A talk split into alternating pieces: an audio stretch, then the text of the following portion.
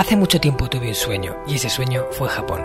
Me llamo Marcos Cartagena y quiero darte la bienvenida al Hanasaki Podcast, un lugar donde te hablaré de las enseñanzas más valiosas que he aprendido de la cultura japonesa, mis propias reflexiones sobre la vida y una sección de entrevistas que he titulado Personas con Ikigai, en la que traeré a hombres y mujeres que han encontrado su propósito vital y trabajan cada día para hacerlo realidad. Espero de corazón que disfrutes de los minutos que están por llegar y por último un breve mensaje en japonés que deseo algún día seas capaz de descifrar. Hanami ni seichuste saite.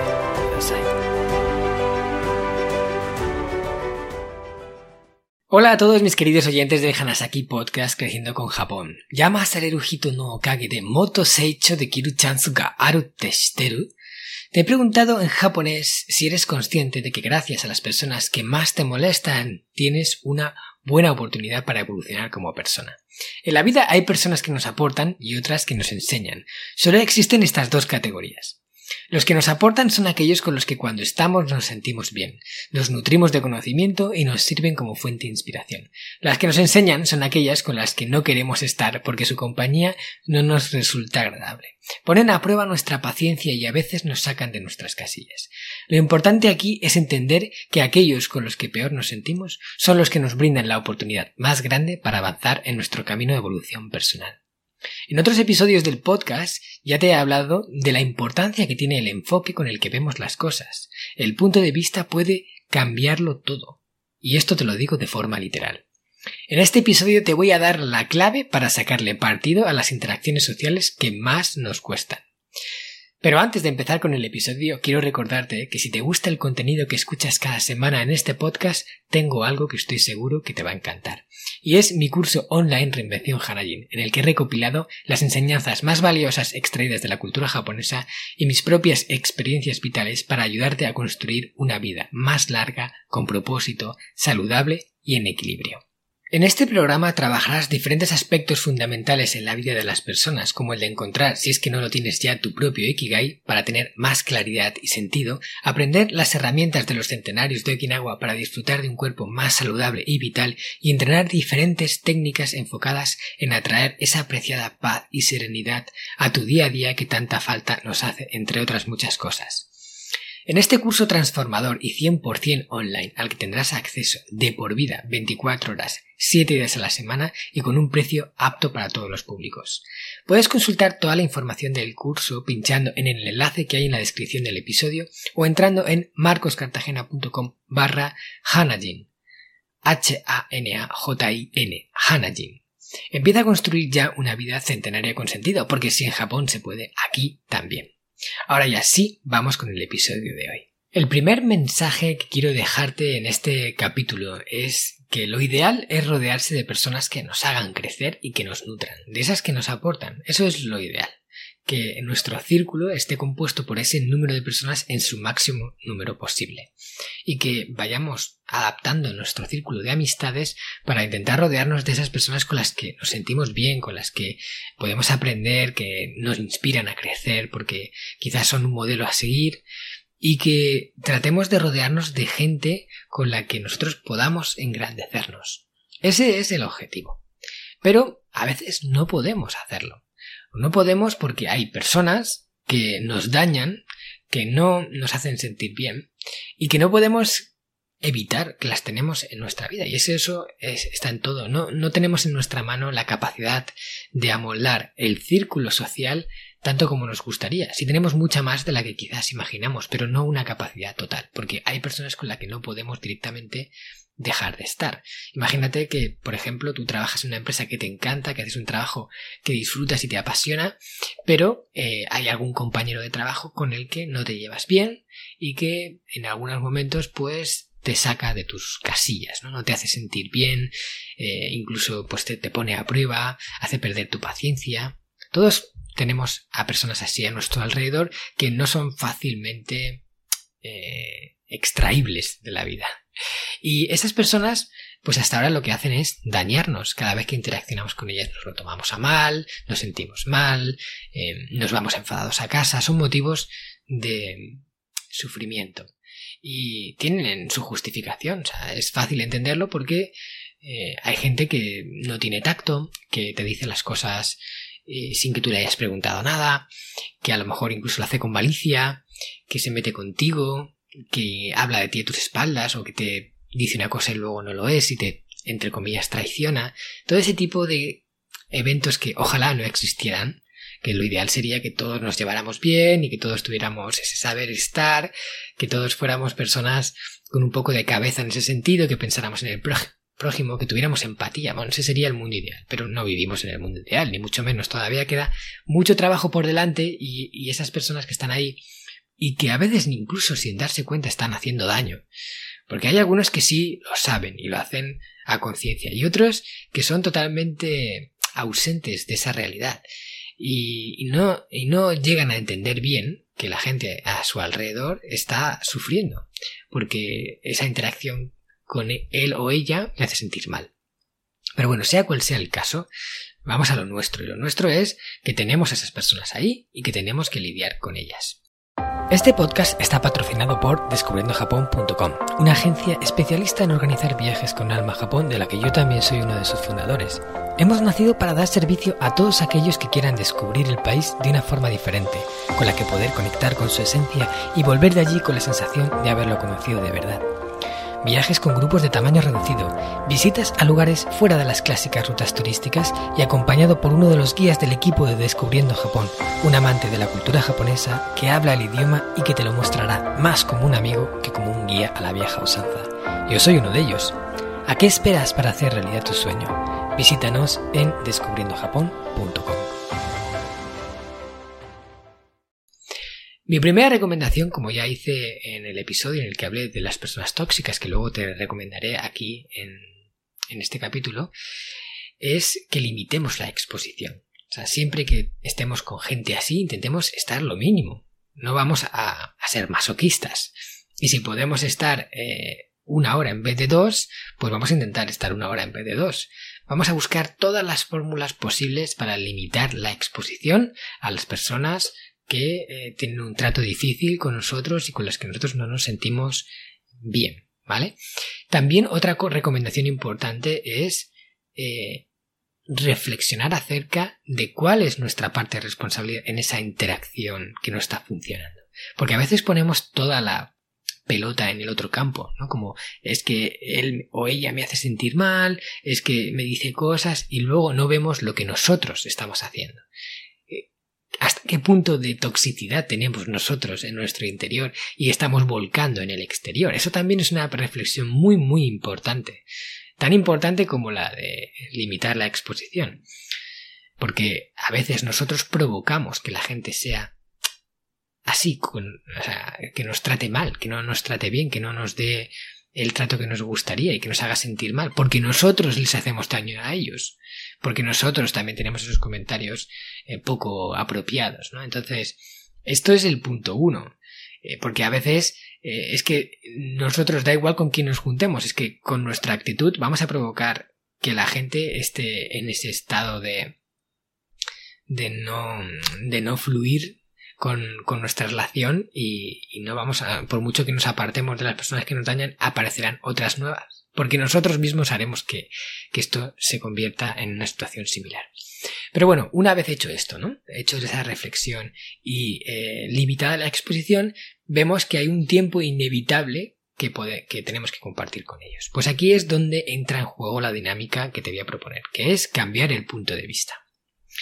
Normalmente hasta ahora lo estábamos viendo como problemas, como personas con las que teníamos que lidiar, intentar pasar el mal trago, que se acabe lo antes posible y ya entonces empezar a, descansar y a, y a disfrutar otra vez mientras no vuelvan. Y cuando vuelven, estamos ahí como contenidos, ¿no? Estamos como aguantando un chaparrón que nos cae, nos cae encima y, estamos diciendo, venga, que pase rápido, que pase rápido, que pase rápido, que pase rápido. Y entonces cuando pasa ya, ah, ya por fin, ya podemos empezar otra vez a disfrutar de la vida. Mientras están ahí, pues nada, sufrimos. Pues eso es justo lo que tenemos que evitar. ¿Y cómo lo hacemos? Cambiando el punto de vista y empezar a verles más que como un problema, verles como un maestro oculto. Y esto ya sé que no es fácil Sé que no es fácil, pero vale la pena intentarlo, porque vamos a tener que tratar con este tipo de personas, lo queramos o no, a lo largo de nuestra vida, antes o después, más o menos. Y enfocarlo por el buen punto puede aportarnos mucho más valor y hacernos sentir mucho mejor que no hacerlo. Entonces, empezar a verlos como maestros ocultos quiere decir que vamos a utilizarlos como mecanismo, como medio para evolucionar más en nuestro camino de crecimiento. Porque estas personas que, que nos, digamos, nos ponen las cosas difíciles, nos ponen a prueba y nos sacan de nuestra zona de confort, eh, nos ponen en situaciones que las personas que nos nutren, las personas buenas con nosotros nunca nos pondrían. Y ahí es donde vemos la pasta de la que estamos hechos. Ahí es donde podemos eh, lidiar con nuestras emociones, con todo lo que nos provoca y solo cuando alcanzamos un alto nivel de desarrollo a nivel personal, entonces es cuando podemos tratar con este tipo de personas sin vernos eh, profundamente afectados o incluso sin vernos afectados por ellas. Quiere decir, sin sentir negatividad con su... O sea, aunque nos vuelquen su negatividad, nosotros no la sintamos, no la experimentemos, simplemente pues mira, están ahí, las observamos, tratamos con ellas, pero no nos vemos afectados por ellas. Eso es como el nivel supremo, ¿vale? Es el punto máximo al que habría que llegar. Y es muy difícil, pero hay que enfocar ahí, ¿no? Es mejor mirar y apuntar a las estrellas y llegar a la luna que apuntar a la luna y llegar al cielo. Yo me acuerdo en una charla que nos dio eh, María Alonso Puig, es un neurocientífico que además es neurólogo y bueno, tiene muchísimo contenido, varios libros escritos, habla sobre cómo funciona la mente de las personas, eh, cómo podemos utilizar pues todo, toda la ciencia a nuestro favor para conocernos mejor y eh, aprender de nosotros mismos. Y en este punto, Mario Alonso Pucci hizo una, un hincapié eh, importante, ¿no? Hablaba de un ejemplo que decía que hay niños, ¿no? hablando de los padres, niños que son oasis y otros niños que son maestro. Me acuerdo de esta analogía aquí, todos nos partíamos de risa con el ejemplo, los ejemplos que ponía, porque aparte es que Mareloso Puch a nivel de conferencista es buenísimo, es muy muy bueno, de los mejores que he visto. Eh, cómo maneja eh, el humor, cómo maneja los, mensajes emotivos y cómo maneja la información destilada y, además entregada de forma que todo el mundo puede entenderla. ¿no? Es muy, muy bueno. Y entonces decía que en este ejemplo tú puedes, por ejemplo, ser un padre y tener un niño asis, quiere decir que todo va como la seda, no es ese niño que todo el mundo querría, porque eh, le dices, venga hijo, que ha llegado el momento de cenar, es la hora de la cena, estamos todos esperando, te vienes y entonces se levanta de un salto de estar ahí jugando de su cuarto y dice, claro papá, voy ya mismo.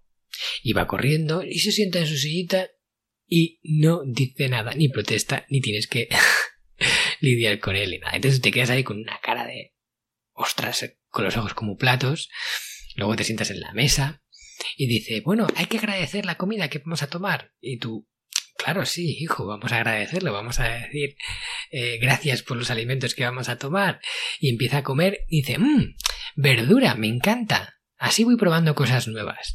Y tú, pues, ostras, eh, ah, pues mira, pues prueba esto y aquello, ¿no? Y todo va como la seda, ¿vale? Normalmente no es así. Porque luego llega el niño maestro. Hay, aquí hay grados, ¿no? Hay, pues esto es como un extremo y el otro es el otro extremo, pero eh, lo normal es que, que la situación esté en un punto intermedio. Y el niño maestro es aquel que te pone a prueba. Llegas y dices, hijo, que ya está la cena lista, vamos a cenar. Ya, papá, es que estoy jugando. Ahora no. Y tú, ya, hijo, pero llevas un buen rato jugando, así que vamos a cenar y luego sigues. No, y cenando vosotros y yo voy a cenar luego a ver, eh, vamos a cenar todos, que para eso hemos preparado la cena y hemos puesto los platos y vamos a cenar juntos y tenemos ese momento en familia. Así que, hijo, por favor, vamos a la cena. Papá, no me molestes, venga. Entonces tú empiezas a, a, tener ahí unos calores internos, ¿no? Hijo, no te lo voy a volver a repetir. Por favor, levántate y vamos a la cena, ¿vale? No me hagas contar hasta tres. Y así vamos lidiando con ese hijo maestro que en realidad lo que está haciendo es ponernos a prueba. Llega a la mesa, ¡puah! ¡Verduras! ¡Qué asco! Yo de esto paso. Y tú, pero hijo, es que no puedes comer solo eh, pan, eh, carne y cuatro cosas más. Ya, papá, pero es que las verduras son para las ovejas. Yo no como esto. y así una detrás de otra.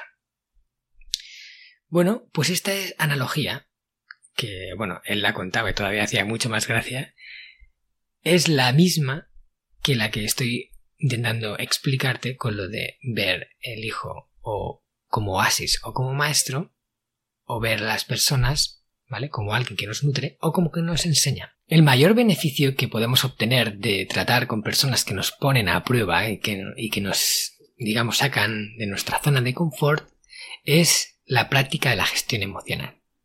Porque cuando estamos tratando con personas con las que no nos sentimos cómodos, nos, hacen sentir emociones, como por ejemplo la ira, como por ejemplo la tristeza, como por ejemplo el nerviosismo.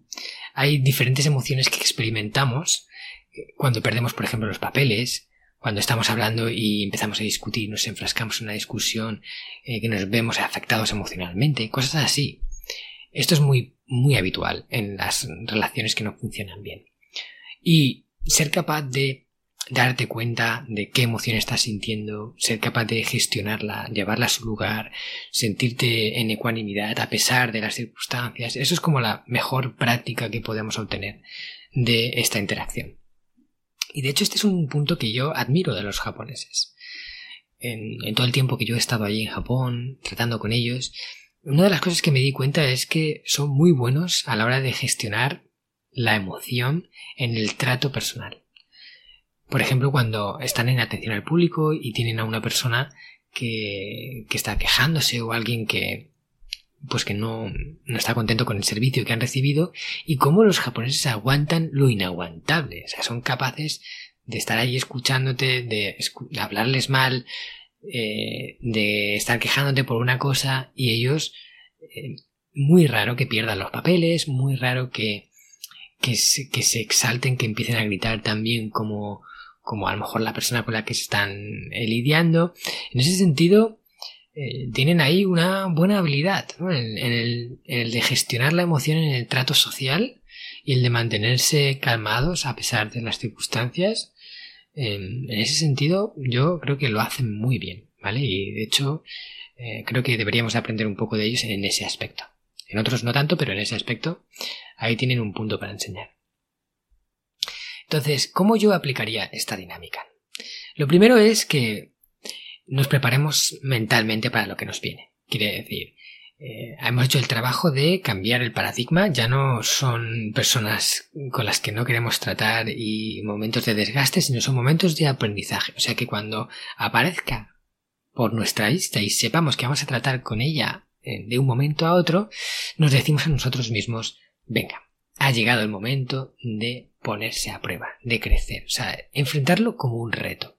Es el reto de ser capaz de tratar con esa persona y no vernos afectados, controlar nuestra emoción al máximo, o sea, gestionarla quiere decir procesarla, entenderla, no dejarnos llevar por ella, eh, mitigar sus efectos. Y esto eh, no puede hacerlo una persona con la que nos sentimos bien, solo pueden hacerlo las personas que nos tratan de esa forma, porque es la única que nos sacaría de nuestras casillas y empezamos a tratar con ella como un entrenamiento. O sea, para nosotros es un entrenamiento. Es voy a ponerme a prueba, voy a tratar con ella a entrenarme en el arte de eh, ser capaz de no verme afectado. Sea, no queremos que nos perturbe. Queremos llegar a un punto en el que no nos perturbe estas personas. De que alguien nos diga mal, incluso nos insulte y nosotros nos quedáramos igual y, dijéramos, mira, o sea, es que incluso hasta nos diera, o sea, sentiramos compasión por ella, porque realmente alguien que está haciendo eso tiene que estar sufriendo mucho por dentro. Y aunque nos haga sufrir en momentos puntuales, luego esa persona se va y se lleva su sufrimiento que le acompaña 24 horas al día, con lo cual está en una situación mucho peor que tú. Y eso pues merece cierta compasión. Merece que, que digamos, pues mira, es que si estás así, qué mal lo tienes que estar pasando. O sea, en realidad hasta, hasta me da un poco hasta de pena esta situación. Pero eh, utilizamos esto, ¿vale? Para crecer, evolucionar, eh, entrenarnos, ponernos a prueba y eh, sacar un provecho, porque ya que vamos a tener que tratar con ellos de forma inevitable, porque no podemos, ya hemos llegado a la conclusión de que hemos tratado de limitar la exposición al máximo y esto es lo máximo que hemos conseguido, ¿por qué eh, sufrirlo si podemos sacar algo a cambio? Entonces es como lo que decía María Alonso Puig, cuando te estés con un niño oasis, pues disfrutas del oasis, ¿no? Disfrutas de beberse agua pura, de estar en un sitio paradisíaco, lo disfrutas, lo llevas, eh, te sientes bien con ello.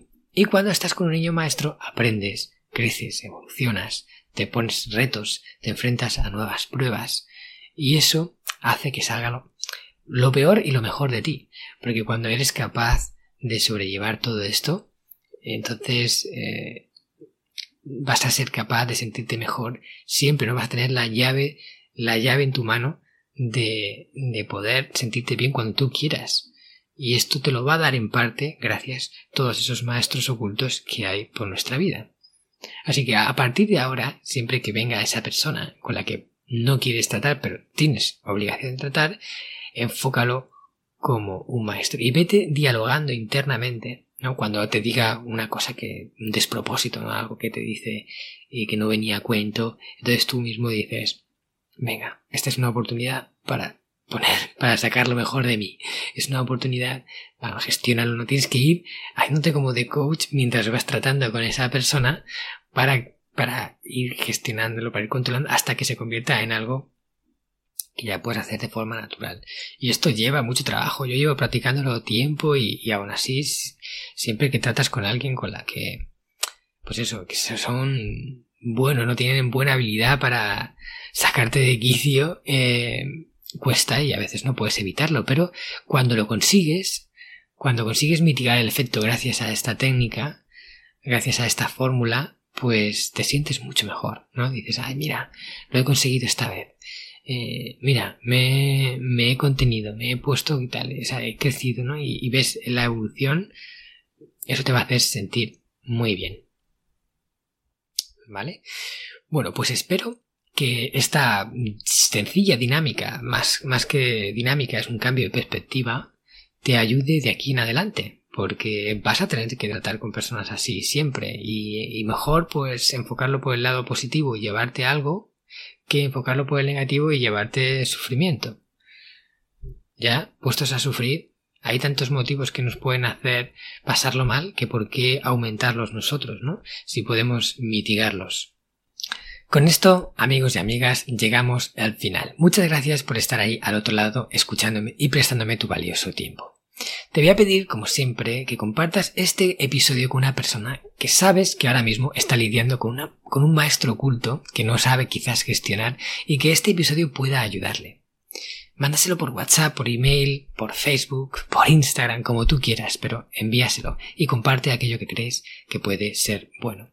También te digo que si te ha gustado la temática del episodio de hoy, te invito a que escuches el episodio número 69, en el que hablo de las personas tóxicas qué son y cómo gestionarlas. Es muy parecido al episodio que hemos tratado en esta ocasión, pero con un enfoque un poco diferente creo que te puede complementar. Por último, te informo de que el miércoles de la semana que viene saldrá un episodio de la sección de entrevistas personas con Ikigai con un invitado muy especial porque va a ser el primer japonés, japonés de verdad, de pura raza, que esté en mi canal de podcast eh, hablando con nosotros y nos dará una visión muy auténtica de todos los temas que vamos a tratar. No te lo pierdas porque estoy seguro que te va a gustar mucho. Ahora ya sí me despido. Ishoni kono o minasan. Sayonara. ¿Qué tal? ¿Te ha gustado el contenido de hoy? Si es así, te estaría súper agradecido si pudieras ponerme una reseña positiva en Apple Podcasts, Evox o la plataforma que utilices de forma habitual.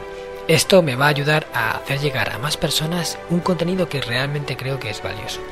También te recuerdo que todos los oyentes del podcast tenéis la posibilidad de descargar de forma gratuita el primer capítulo del libro, del cual soy autor, El Sistema Hanasaki, los nueve pilares de Japón para una vida centenaria con sentido, y además un pequeño ebook complementario que he escrito y titulado Los 27 superalimentos de la dieta japonesa, donde hablo de aquellos alimentos que según se cree ayuda a los japoneses más longevos a vivir hasta los 100 años.